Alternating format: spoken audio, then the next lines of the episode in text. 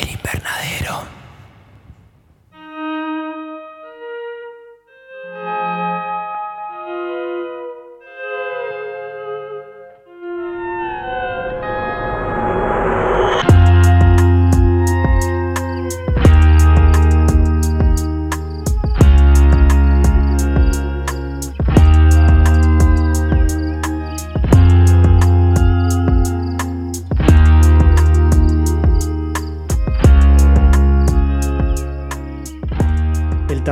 Crece cada vez más. En la carrera por los Oscars, cada vez más países eligen este género como su exponente a mejor película extranjera. Tuvimos el caso de Titán, Francia, el caso de la película El prófugo, Argentina. Y ahora en esta ocasión, la película que vamos a discutir de nada más ni nada menos que Islandia, Lamb, dirigida por Valdimar Johansson. Mi nombre es Jesús Allende. El mío es Alejandro Giribone.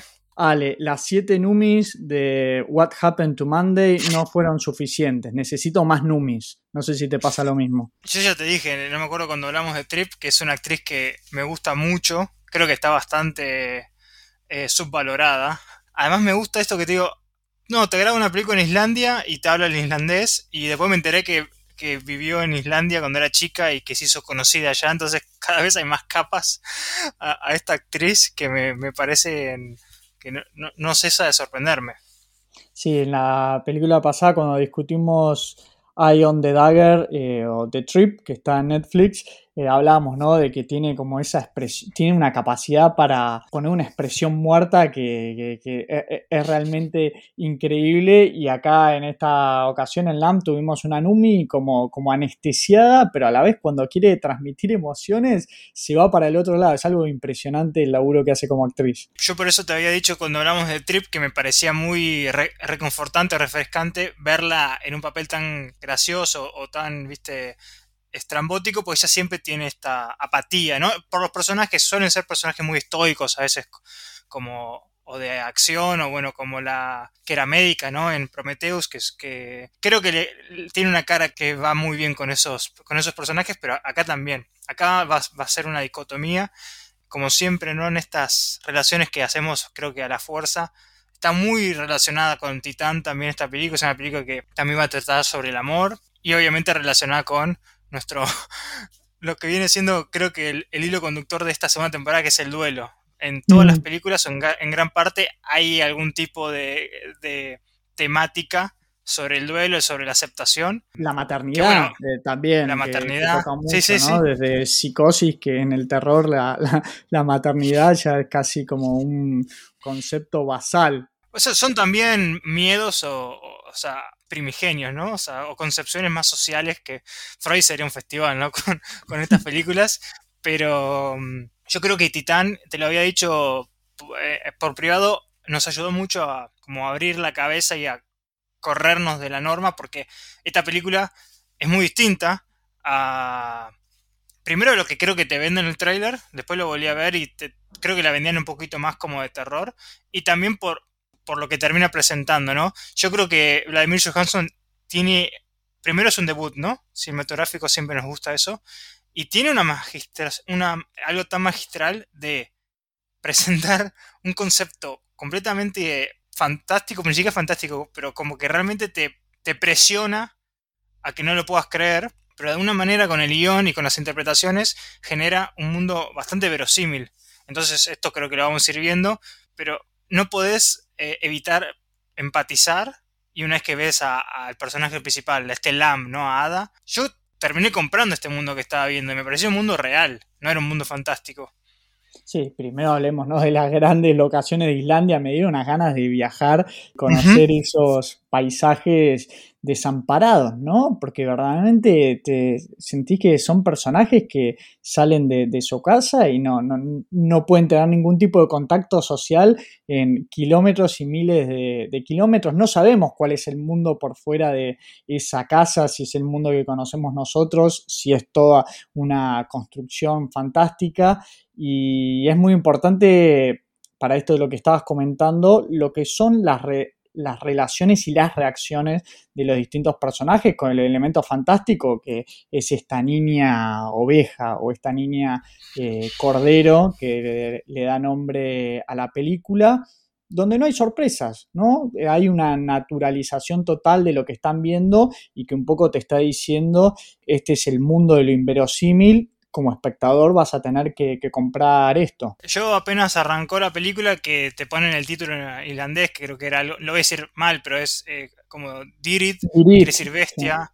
Sí. que quiere decir bestia en islandés. Dije, capaz esto va a ir por un lado un poco más. Hay elementos que podrían haber transformado esta película en una historia de fábula oscura. Es una historia de fábula. Esto hay dos elementos principales, que primero es la, locación y la cinematografía, y, y algo que que viene de, la mano de que el director pensó esta película durante 10 años y le costó mucho producirla o, encontrar la gente, entonces ya la tenía todo en su cabeza visualmente. Es muy cohesiva esta película, de principio a fin.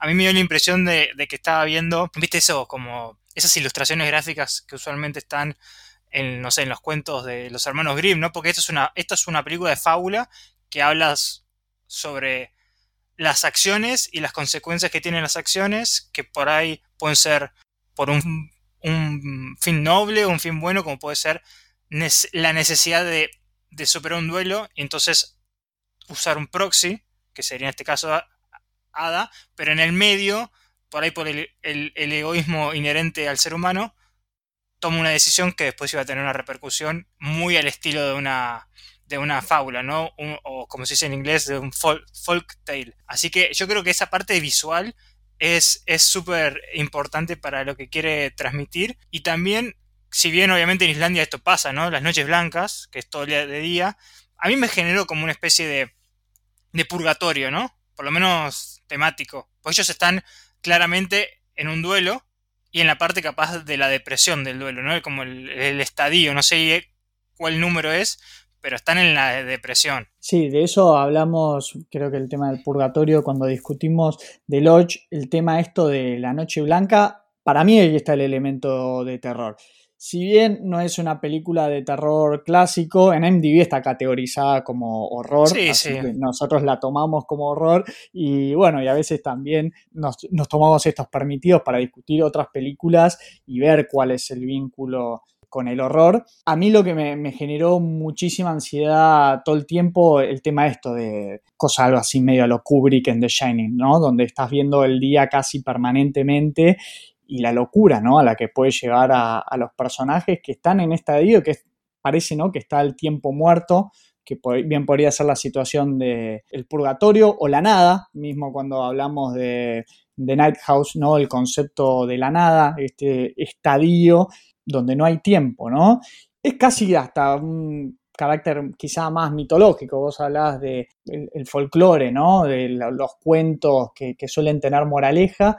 Acá yo no, no, sé si siento que haya una moraleja, ¿no? De, que también me gusta, ¿no? De que casi como el director separándose un poco de la moral, lo que te está diciendo es, pintó una imagen que es, son todas estas locaciones hermosas que estamos viendo todo el, tiempo y vemos las acciones de, de, los personajes donde nosotros estamos observando todo desde muy cerca, desde afuera pero desde muy cerca. Y es eso, es el arte de como espectador estar contemplando y las emociones creo que las, aporta uno a el significado que le quiera dar lo que está viendo, que, me gusta, ¿no? que se mantiene en el registro de la ambigüedad y te invita a comprar eso, de la misma falta de sorpresa de los personajes al enfrentarse a lo, lo fantástico te lleva ¿no? a naturalizar eh, a ese ser que, es una quimera, ¿no? que, es un, que, es mitad,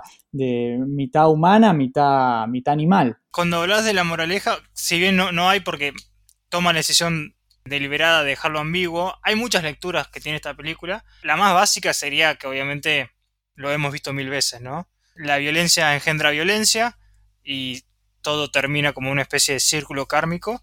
También lo que vamos a ver en esta película, no creo que tenga esta, lectura por lo menos tan, tan profunda, es de la relación que tiene el ser humano con los animales y la codicia, ¿no? Que, capaz eh, podemos tener por, por ser seres racionales. Ella en un momento, María, que es el personaje de, de Numi Rapaz, que, actúa perfecto en este, en este, en esta apatía o que, que siente. A mí me gusta te presentan que ellos están en. Eh, que ellos perdieron un hijo o una hija. Creo que es una hija porque me parece también se llama incluso Ada, igual que. Como, como, Hay una la nombran.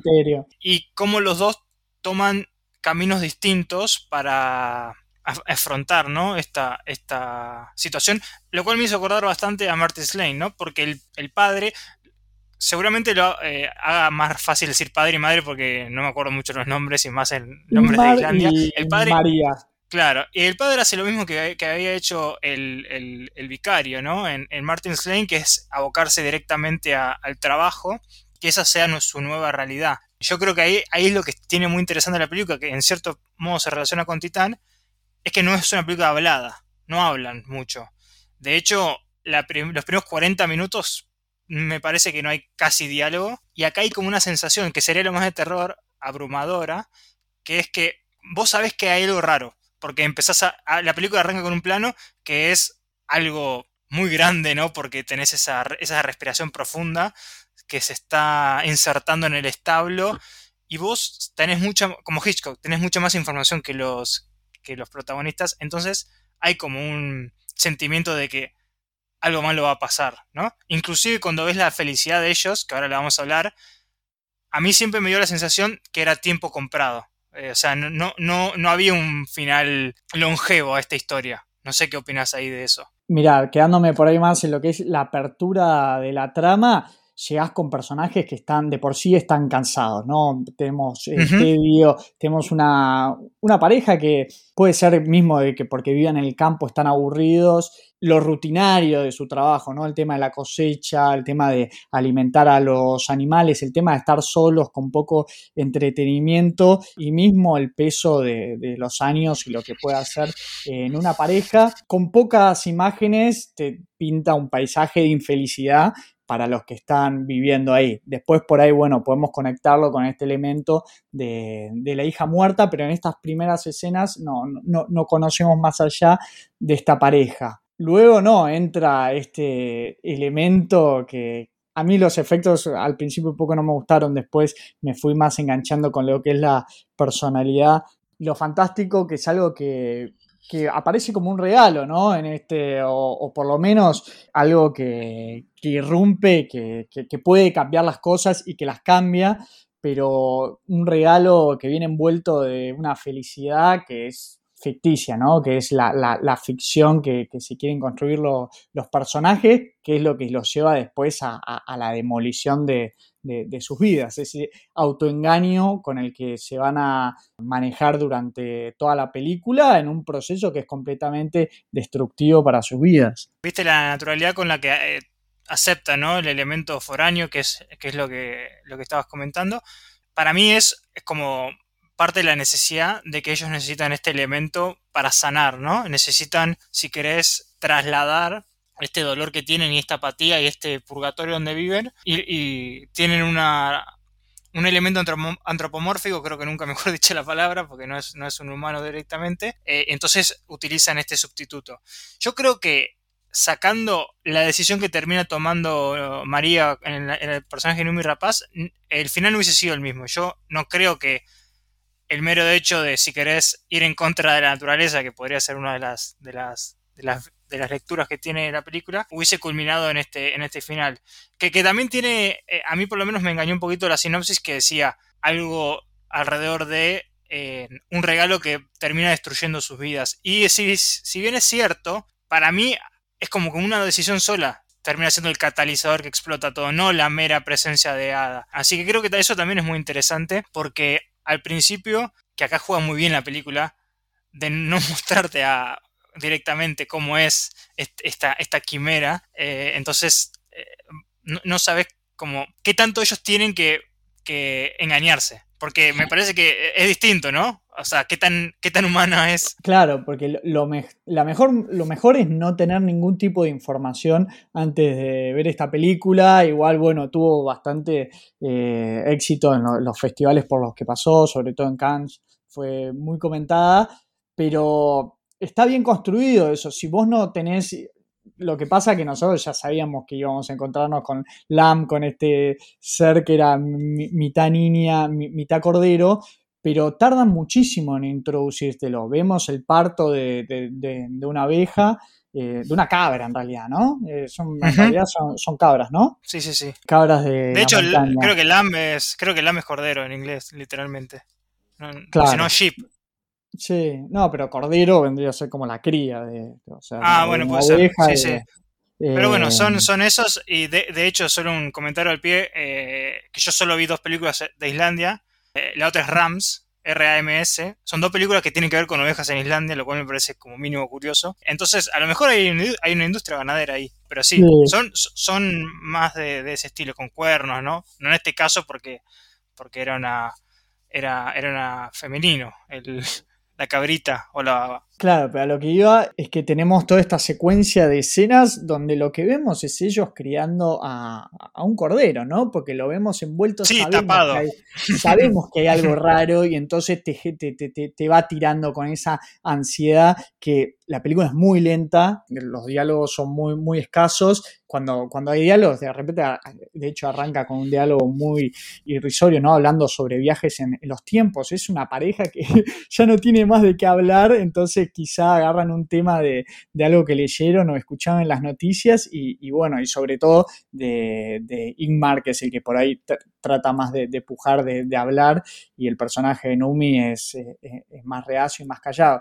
Pero lo que vemos es ellos criando una criatura, un cordero envuelto, pero que le empiezan muy de forma, viste, muy de a poquito, vas viendo que, el tratamiento es más humano, de cómo, cómo tratarías un hijo, y bueno, hay muchas personas que a sus mascotas también las tratan como, como si fuesen humanos, esta antropomorfización de, de las mascotas. Pero tardamos en verle eh, eh, el cuerpo ese de, niña, que es por ahí lo que más te impacta si no tenés ningún tipo de idea de qué va la película. Sí, yo creo que si no sabes de qué va la película, acá es donde más eh, se genera una bifurcación entre que vos compras o no compras el concepto. Porque a mí lo que me sorprendió, sabiendo más o menos por dónde venía, que, iba a haber un híbrido, yo no pensé que iba, primero iba a estar como tan presente en la, premisa o con un personaje más, y segundo que iba a estar como tanto tiempo en movimiento. Y algo curioso que esto que hablabas de, de las mascotas es que deliberadamente Ada tiene, para mí tiene más humanidad que animalismo, si se quiere. O sea, sacándole el hecho de que tiene una cara de, una cabra y una pezuña, o no sé cómo se dirá, tiene raciocinio hasta, un, hasta cierto punto. Comprende cuando le habla, le piden, le piden cosas y ella responde. Entonces yo creo que eso también eh, fomenta en la, audiencia que, genere un vínculo empático con, el personaje y también con, la relación de, estos tres, ¿no? Porque ahora ellos se, que esto es muy común, a través de el elemento foráneo vuelve como si fuese un puente, ¿no? Vuelve a, trazar raíces en esta relación que estaba quebrada, no porque se odiasen ni nada, sino porque sufrieron una pérdida tal que los dejó como en un estado catatónico y cada uno tomó la decisión que tomó, que tomó para poder ni siquiera vivir, ¿no? Es, la clásica diferencia, están existiendo, están como, como un movimiento perpetuo que eso también está enfatizado por lo que hablamos, ¿no? De, la rutina de la granja y de, lo que todo es igual, todo el día es de día, entonces eso también, entonces creo que, ahí es donde, cuando empiezas a ver a, Ada en movimiento y no sabes de dónde, nada de la película, tenés que tomar una decisión consciente, ¿no? Compro esta, este fantástico pero que es estrambótico o digo, esto es demasiado para mí. Y la gran pregunta, y de la que no, no hay respuesta, o, creo yo no, que no, no, no, no encontrás respuesta en la trama, es Ada, quien eh, para, para, los padres es un reemplazo de su hija muerta, ellos se autoengañan de que es su hija muerta, porque también esa es otra posibilidad, ¿no? De, de, creer que de alguna manera eh, la hija que perdieron reencarnó en este ser al que lo llaman por, por, el mismo nombre, porque el mismo también es muy curioso de que le pongan el mismo nombre que, que, su, que su hija muerta. Eso creo que no, no, no, no le podemos encontrar respuesta eso es más que nada tratar de como trasladar la, la persona y, eliminar la pérdida, ¿no? Como que nunca existió esa pérdida, entonces esta es la misma persona, esta es mi misma hada, sea o no sea encarnada, y por eso creo que, era necesario para salir de, de esta ancla que estaban como que estaban en esta etapa del duelo, de depresión o de, no sé si de negación, porque no, no estaban negados, sino que eso era un paso posterior, y en cierto sentido es como un oxígeno emocional, si se quiere. Por eso se vuelven a reencontrar emocionalmente y afectivamente entre ellos. Y también lo que, lo que creo que va, va un poquito con esto es, a partir de, que Ada irrumpe en sus vidas, María empieza a tenernos estas visiones, ¿no? Estas visiones de, de, cabras en, en, sus sueños y, y, cierto, para mí, cierto miedo, ella recuperó algo y tiene miedo de nuevo de perderlo. Entonces, cuando lo que para mí funciona muy bien, no sé cómo hicieron que actúe también esta cabra, ¿no? La, la, la madre biológica de Ada. Actúa muy bien. sí. Actúa muy bien. No mal que lo dijiste vos y no lo dije yo, pero es exacto. en, realidad me, gusta, hay mucha preponderancia de, los animales en esta película, no solo de las, de, las ovejas, sino también del gato, del perro, y trata de mezclar, y creo que también ahí adquiere ese carácter de fábula, ¿no? De, que todo puede pasar al mismo tiempo, pero cuando esta madre empieza a. Esta madre me refiero a la, a la, oveja, ¿no? La madre biológica empieza realmente a, querer buscar a su hija. Acá, si querés, podés ver también el. Bueno, la crueldad que tenemos como seres humanos con raciocinio de que le sacamos un recién nacido a, una madre y María paulatinamente se está dando cuenta que la puede perder y no quiere volver a sentir el, dolor del duelo, ¿no? Entonces, al principio la, la, la la, trata de, no sé si encerrar o, a Ada, que hasta este punto tampoco la vimos a Ada full.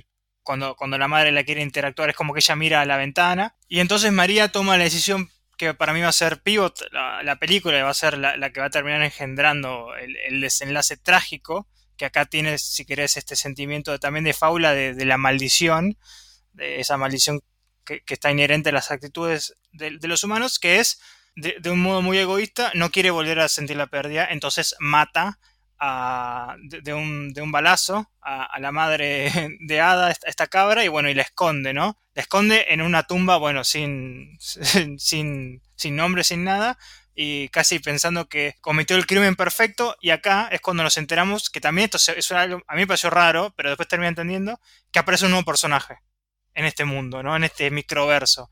Que nos enteramos después, y ahora te dejo, que era el hermano de Igmar, ¿era? ¿Cómo se llama? Sí, de Igmar.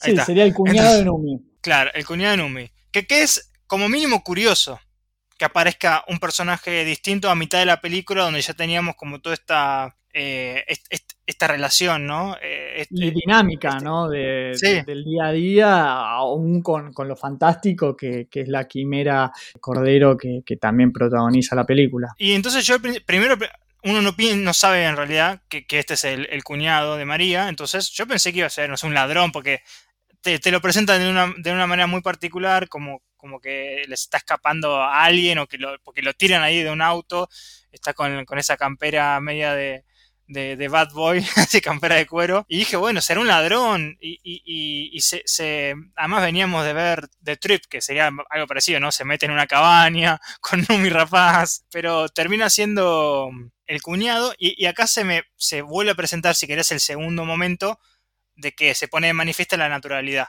Porque hay una escena muy buena que son los cuatro comiendo, o sea, él creo que se queda durmiendo en el granero y lo invitan a comer y hay un plato de más y dicen, ¿hay alguien más que está esperando? Y ellos, le responden, sí, Ada. Y aparece Ada. Esta es la primera presencia, creo que 100%, ¿no? De la, de la quimera. Y se sorprende, pero de una manera, no, como reaccionaría alguien al ver una niña con cabeza de cordero caminando, cuando introduce el personaje de Peter, se llama, será la versión de Peter o Pedro eh, irlandesa, parece, ¿no? Como que la película va, a agarrar un poco más de acción y, de ritmo, pero se queda, no, en eso, en, es una película donde vas a contemplar la vida de unas personas eh, signadas por un elemento fantástico, pero vas a contemplar este día a día, una escena de una comida, después viendo deportes, cosas muy cotidianas que, bueno, que lo resignifica todo el elemento de que haya una niño cordero entre ellos. Me gustó el tema de que un poco invierta el tropo simbólico, de simbolismo que suele tener en el, en el terror la figura de la cabra, ¿no? Siempre asociada al diablo, al demonio, ¿no? El chivo, el, eh, el, macho cabrío, eh, toda su, su significancia con el diablo. Y acá más tirado para el lado de, la inocencia, ¿no? Eh, mismo cuando lo vemos que aparecen esas pesadillas que tiene Numi, más que, más que cabras demoníacas, estamos viendo, ¿no? Como la culpa acumulada de ella que, se manifiesta de la forma de estas eh, cabras multiplicadas, ¿no? Que tienen como esos ojos brillantes, pero en ningún momento sentí como quizá en The Dark and the Wicked eh, de Brian Bertino, que la, cabra, o mismo en, The Witch, ¿no? Que tenía este peso, eh, la cabra maléfico. Acá la maldad viene por otro lado. No sé qué te parece a vos, pero yo creo que este es el año de, bueno, hablamos que estamos viviendo la época del terror elevado, ¿no? Como si fuese casi un nuevo subgénero del terror. es este terror quizá más, más, más pensante o, que te invita o que tiene muchas capas simbólicas, pero creo que este es el año del cine clase B llevado al, al terror elevado, ¿no? De tenemos estas premisas que son muy locas y muy absurdas ejemplos sobran. Eh, tuvimos en eh, La Nue, Las Langostas Vampiro, una película ejecutada de una forma increíble. Titán, ¿no? Eh, una mujer que tiene sexo con, con, autos y aún así es una película, una estética, una profundidad alucinante. Y acá también, de vuelta, tenemos una premisa bizarra de unos padres que adoptan a una niña con cabeza de cabra y es tan emotiva, es, eh, te toca tantos sentimientos y emociones eh, distintas que te hablan de, de cómo cualquier premisa bien llevada puede ser una gran historia. Sí, yo la, agregaría así a esas que estabas mencionando, sé que todavía no la viste, pero Malignant de James Wan también es una película que tiene para mí, yo no compro tanto como otra gente porque no me gusta el, cine campi, pero está completamente desatada y es este año, el año de correrse de, la norma. Para mí, lo dije al principio, el mayor éxito que tiene esta película es presentarte algo irreal, pero demasiado irreal, y que está acompañado de un universo donde es plausible y que es verosímil. Yo creo que lo que tiene esta película es que se centra muy silenciosamente y casi que a la, a la par de, la falta de diálogo en la mundanidad de la vida y, las pequeñas formas que puede ser un niño, una niña, lo que sea, puede darle propósito a alguien, ¿no? O significado. Que también ahí, si querés, está la, el, juego que hace la película, ¿no? Ese significado se le es robado a la madre, de la madre biológica de, de la cabra, entonces ahí es donde termina viniendo el, clásico eh, círculo kármico que va a terminar eh, desembocando esta película, pero, pero está mucho más centrado en esto, en, la paternidad, la maternidad, las relaciones, la familia y las líneas eh, hasta las cuales está dispuesto a cruzar la gente en pos de asegurar esa, de asegurarse esa seguridad, o valga la redundancia, o, o, reafirmar esto que tiene que no lo quiere perder. Entonces yo creo que eso es guion puro y, funciona perfecto. Y no, y también un poco, también creo que trata de, la soberbia, ¿no? De yo creo lo mm, que es mejor para vos, eh, a una costa de, lo que era la realidad, ¿no? Este tema de la apropiación. Nosotros como argentinos, la historia que llevamos a cuesta es el tema de la apropiación de, de bebés, es un tema que toca muy de cerca nuestra historia, en la dictadura militar, y situaciones que se repitieron en todos los autoritarismos del mundo, ¿no? De una persona que decide apropiarse de, la vida de, un niño con, esta idea de que sé lo que va a ser mejor para esta criatura y sacarlo de, la esfera de la madre o de, los padres es algo muy terrible no, no creo que, o sea, que no, conozco mucho lo que es la historia de, Islandia, pero bueno, está toda esta idea de, la soberbia, del atropellamiento, del egoísmo, de por procurarme esta felicidad, que es una felicidad del autoengaño y de... mismo por eso no se cuestionan, porque son personajes que decimos, bueno, no se sorprenden con lo que ven, pero también porque no se están cuestionando eh, en ningún momento sus acciones, porque cuestionarse es, revelar la, verdad, ¿viste? Que se corra el manto de, de hipocresía y que tomen conciencia de la aberración que están haciendo, que fue quitarle eh, este, este, cordero inocente a su madre, como diciendo, eh, va a estar mejor con nosotros, eh, una pareja que vive en el campo y que trabaja y que la puede vestir y que la puede educar, que con esta bestia del corral, que es la madre, que es la cabra, que mismo ellas la tienen, la tienen marcada con estas caravanas, ¿no? Estos clips que, se les pone a las ovejas que, que están marcadas que bueno, también un poco me, hizo pensar en esto de que estaba hablando, ¿no? Del nazismo, cómo marcaban a, los judíos. No sé si esa es lo que quiso pensar el director, pero le, encuentro todos estos simbolismos de los que está plagado la película. Si bien puede ser, me parece que es más un, simbolismo de, la generalidad, ¿no? De cómo estamos parados nosotros como especie frente al resto de la naturaleza, que la moldeamos a, nuestro, a nuestros caprichos y bueno, obviamente por eso tenemos eh, cosas como el, efecto invernadero, el cambio climático, todo por, por tener, no sé, un auto más rápido. Eh, entonces, yo creo que hay cierto eh, juego con eso, de, cómo, como dijiste vos, entre, en, nuestra, nuestra codicia y nuestro antropocentrismo, asumimos que ella va a estar mejor, asumen, ¿no? Que ella va a estar mejor con, esta familia, que también ahí es donde es muy irónico la situación porque si bien ellos lo toman con naturalidad, es una situación que ellos no podrían. Es la clásica. Está, eh, Ada está entre dos mundos. Me parece que estaría mucho más feliz en, en, la naturaleza, porque por la falta de, capacidad de raciocinio que tienen los animales, que nunca podrían decir. Eh, este es un híbrido. Ah, imaginémonos que se van a, no sé, a. ¿Cómo se llama? Reykjavik, ¿es la capital de Islandia? Imagínate a Ada, en la mitad de, la capital. Sería, sería un engendro, la pondrían en un circo. Entonces, es, muy, es muy. Claro, sí, eso es verdad. Eh, y, es muy interesante eso, cómo, juega. Y, para mí, muchas de estas cosas, de, o en respuesta de, estas sensaciones que, tiene frente a la disparidad entre, entre los seres humanos y los animales, es lo que para mí es el segundo punto que no venía, que, esto creo que sí nos sorprendimos 100%, que es el, segundo símbolo antropomórfico que tiene esta película que me puse a investigar y, lo llamaban eh, The Ramman, ¿no? Como el hombre, eh, ¿cómo se llama? ornamentas, no sé cómo se dice. Rams son los cuernos que tienen las, las cabras, pero tiene un nombre particular, no sé cómo se dice en español. Pero bueno, básicamente este, este, este no siquiera es un fauno, porque es más que un fauno, es como un minotauro, pero de cabra, un cabra tauro. ese diseño, eh, verdaderamente no me lo estaba esperando, tampoco lo necesitaba.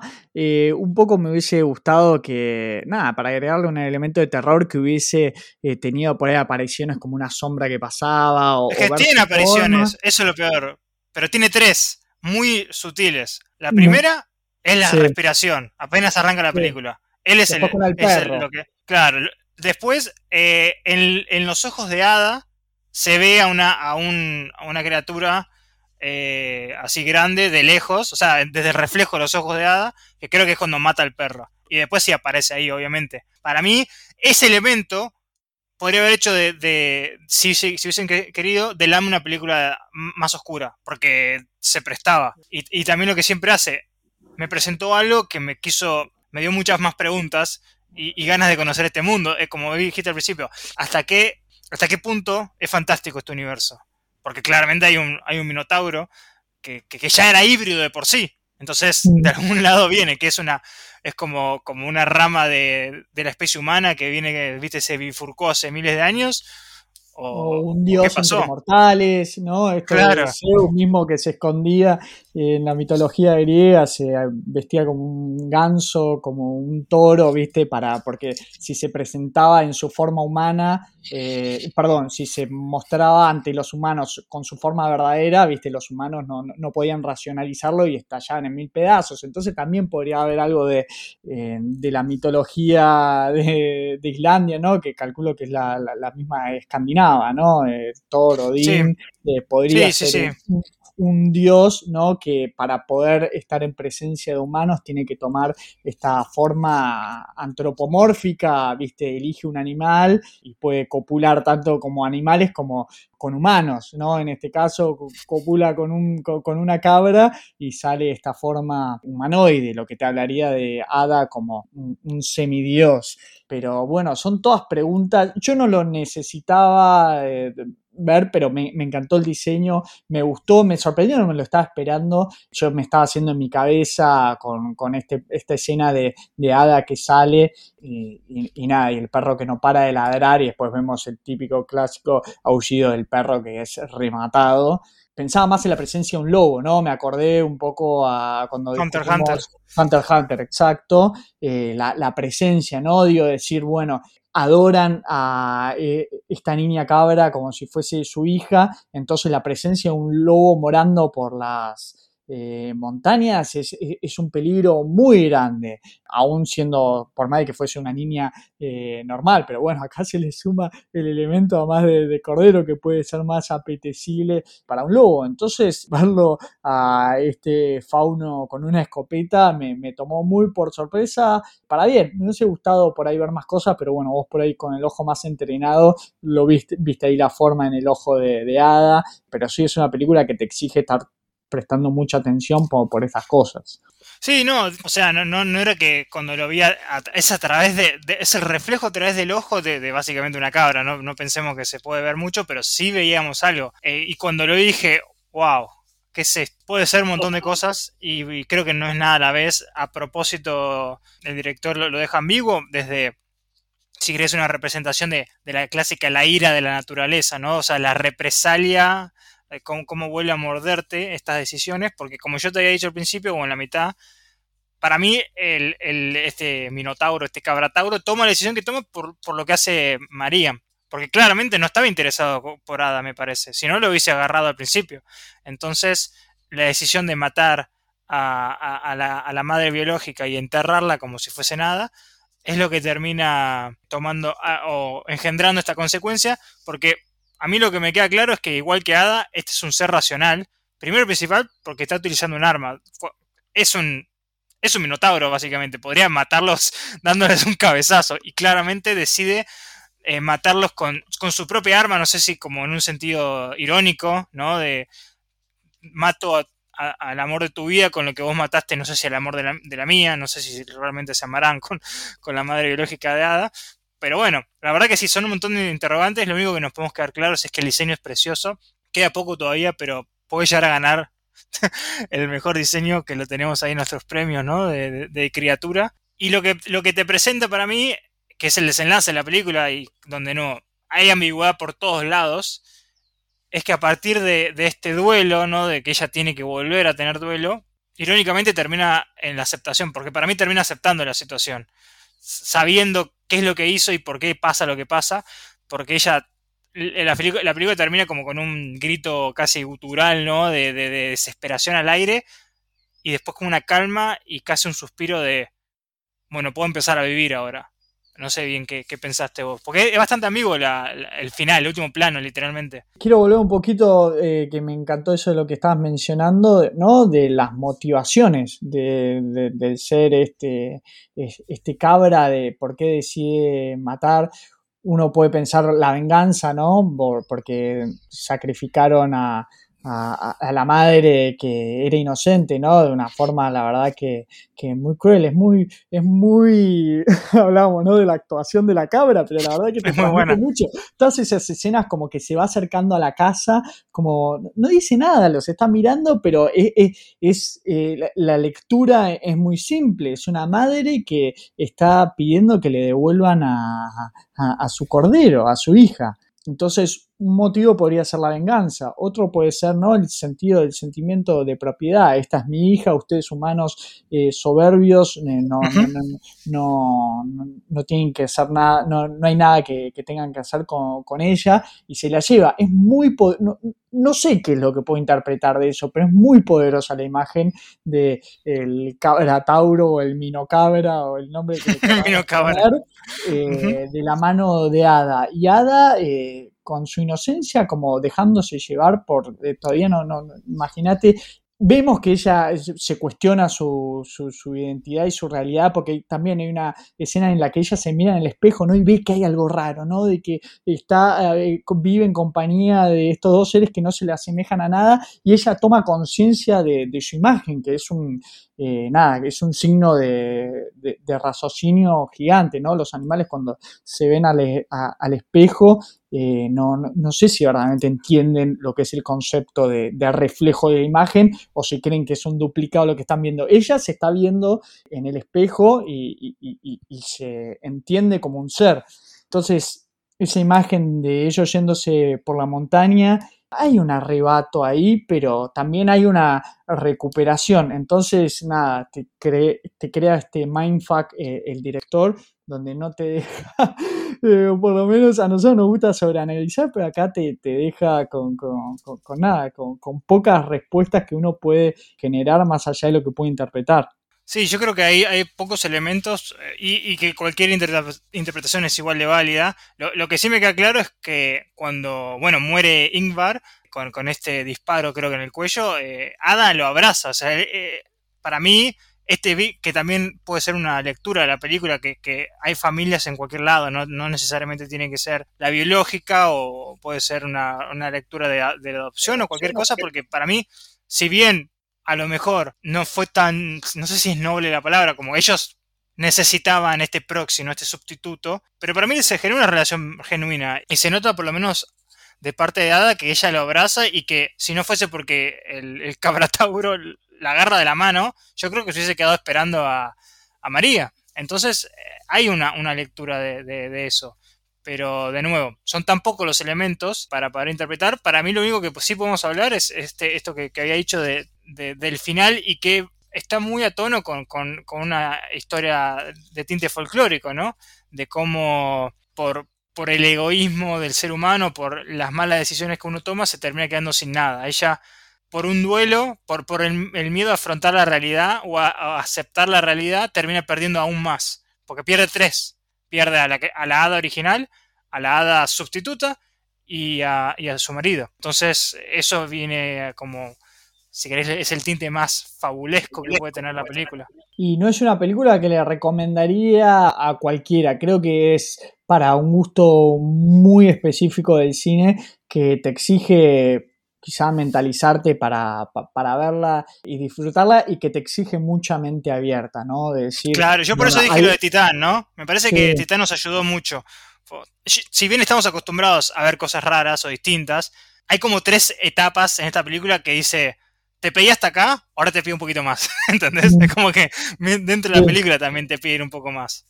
Sí, por lo menos, bueno, nos deslumbra con, esos paisajes, pero sí, te, exige sentarte a pensar en lo que estás viendo y mente abierta de que hay nuevas maneras de, hacer cine y, contar historias. Puede no ser este el cine para vos, para vos hablando en términos generales de audiencia, pero que no deja así de, ser una gran película. Por ahí, para, vuestros gustos, les recomendaría algo de más terror clásico que no es, no es este el caso. Sí, de nuevo, como siempre, uno, nosotros particularmente buscamos siempre historias y las historias las buscamos en cualquier parte del mundo y, que toquen distintas temáticas, mientras que esté bien construida nos va a gustar. Acá también los preconceptos creo que ayudan o empeoran la situación. Si vos estabas esperando ver una película de terror o la vendieron así, y capaz el choque va a ser fuerte, pero mientras que vayas con una mente abierta, creo que hay elementos para, para entender que, se puede contar historias distintas. Algo que, algo que me gustó que investigué, que, que el co-guionista de esta película junto con, con Valdimar es John,